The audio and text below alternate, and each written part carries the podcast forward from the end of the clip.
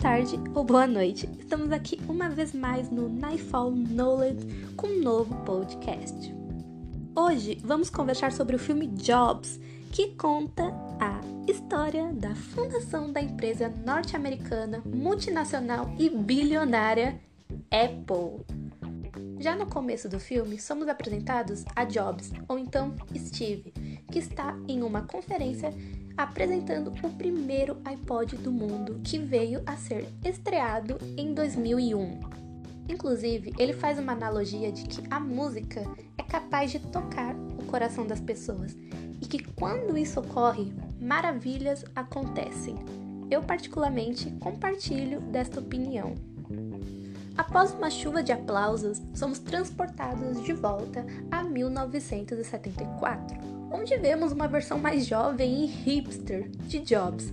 Sinceramente, quem não viu pela primeira vez o filme e gritou hipster? Não foi surpresa alguma quando eu fui ver opiniões sobre o filme que, realmente, ele era um hipster, era gritante.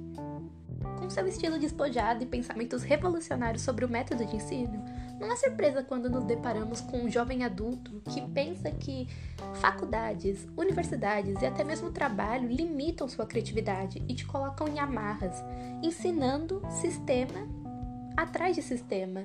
Então, percebemos que temos ali um homem livre, espontâneo e que almeja trabalhar para si próprio, para poder dar asas à sua criatividade mas é claro que todo líder e empreendedor precisa de um parceiro altura, e no caso de Jobs é o Woz, um gênio da engenharia, que foi responsável por grande parte, se não completamente, do sucesso deste jovem.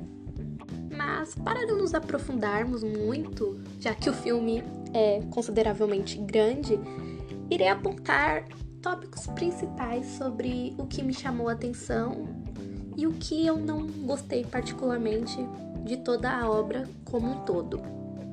Bem, vamos começar com pontos que deveriam ter tido no contrato social desde o início que evitariam uma série de conflitos problemáticos que claramente conseguimos ver ao decorrer do filme. Para início de conversa, o primeiro erro foi a cláusula do objeto, que especifica o que será entregue e define o que está sendo contratado, e isso se mostrou um grande problema desde o princípio porque vemos claramente em uma cena onde os serviços de jobs são contratados e teve a encomenda de 50 computadores e ok, temos o trabalho árduo de mais três homens junto a ele e o Oz para no final termos um desentendimento completo porque eles entregaram placas de computadores, sendo que o homem queria computadores. Foi uma falta de comunicação. E isso no contrato prevaleceu. Podemos perceber claramente. Problemas e problemas que decorreram foram por conta dessa falta de especificação. Deveria ter tido isso desde o começo do contrato. Como se isso não fosse suficientemente problemático, temos também as condições de rescisão, que deixa claro quais são as condições caso uma das partes não deseje mais continuar com a sociedade. Isso por si só já demonstra grande seriedade, que foi um ponto que faltou também no contrato social. Tivemos muitos desentendimentos ao decorrer do filme e na realidade por conta dessa falta de comunicação. Pessoas deixaram, pessoas discutiram, tiveram muitos conflitos dentro da pequena empresa, dentro da pequena iniciativa. Então, acho que isso teve uma pequena falta no contrato social. E claro, o que seriam desses dois tópicos sem outros dois coleguinhas, que simplesmente é o esclarecimento de penalidades e multas, que por si só já diz muita coisa, muita coisa mesmo, e uma definição mais concreta sobre o tipo de empresa que eles estavam fundando, que teria ajudado muito aos tantos os sócios quanto investidores estarem mais cientes do que eles estariam investindo, do que eles estariam criando expectativas. Como podemos dizer, o pequeno Jobs ou Steve era uma pessoa tão espontânea e criativa, mas problemática. Uma pessoa louca, como podemos dizer? Talvez, talvez. Por último, o quinto, mas não menos importante tópico sobre o que faltou dentro do contrato social, a cláusula que define claramente qual a participação de cada sócio e, consequentemente, funcionário dentro da empresa. Sinceramente, se você assistiu o filme, só de eu comentar essa cláusula, ela é totalmente autoexplicativa por 90% da obra. Jobs, apesar de ser muito dedicado e ter um sonho audacioso, faltava sempre essa pequena comunicação. Toda pessoa que ele trabalha desde o início deste filme tem um conflito, seja interno ou externo. Uma falta de comunicação com sócios, funcionários. O Oz mesmo teve problemas tanto dentro da obra quanto na realidade com o Jobs. Então, senti essa falta dentro do contrato social. Teve muito empurra-purra de indiretamente de funções por parte do Jobs. Por ser uma pessoa muito livre, talvez, ou por ser uma pessoa muito hiperativa, isso pode ter causado essa falta de atenção quanto a isso, ou simplesmente foi algo que ele não considerou devidamente importante. Agora, deixando por hora os problemas de lado, vamos apontar o que eu absorvi do filme.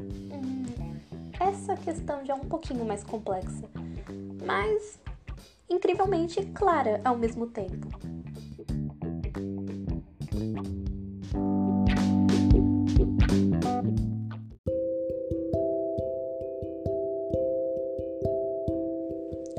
Em primeira parte, o que podemos absorver é que nem sempre um diploma vai ser a garantia do seu futuro.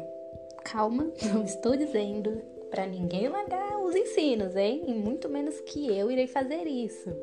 Mas é que Jobs, ele não possuía um diploma, ele largou a vida acadêmica e simplesmente chegou muito longe com determinação, garra e muita, muita dedicação. Então, é muito curioso ver que nós nos dedicamos tanto à vida acadêmica, queremos diplomas, pós-doutorado, e muitas vezes isso não é garantia alguma de que vamos ter sucesso na vida. E ele não tinha nada mais do que pensamento empreendedor. Nossa, é incrível. Então, ter essa absorção de oportunidades e de que a vida é muito zicê é uau, é muito inusitado. E também o pensamento empreendedor é muito, muito importante. Isso eu consegui absorver bem. Jobs, acima de tudo, era um líder, um idealizador, um empreendedor. E a mente empreendedora é tudo, porque é a capacidade de você ver uma maçã e fazer uma torta. A analogia é meio complexa, confusa ou estranha, mas é a melhor analogia que eu consegui no momento. Agora, como a vida não é só mar de rosas, vamos voltar aos negativos. Ou seja, o que eu menos gostei da obra como um todo. Eu acho que dentro da obra fictícia em si, o que mais me incomodou, e eu acho que arrisco dizer o ponto que apenas esse ponto me incomodou, que é o personagem principal, o próprio Jobs, ou Steve, como eu disse ao decorrer de todo o podcast. O maior exemplo disso, que ele tem um caráter altamente duvidoso e odioso, particularmente falando, foi logo no início da obra, quando ele trai a namorada dele. Ele tem a cara de pau de falar para aquela garota que uma das coisas ilícitas é pra companheira dele, pra conjuge dele. E tipo, eu fiquei estupefata. Eu automaticamente soltei um canalha.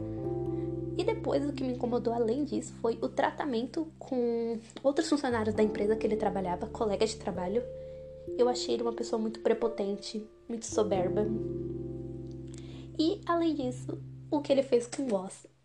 Ele teve a proposta de fazer um jogo e ganhar 5 mil dólares. Ele chega no Oz e fala que é só 750 dólares. Eu fiquei, moço, ou era 700, algo do tipo, mas ele mentiu, é isso que importa. Ele realmente mentiu na cara do coitado.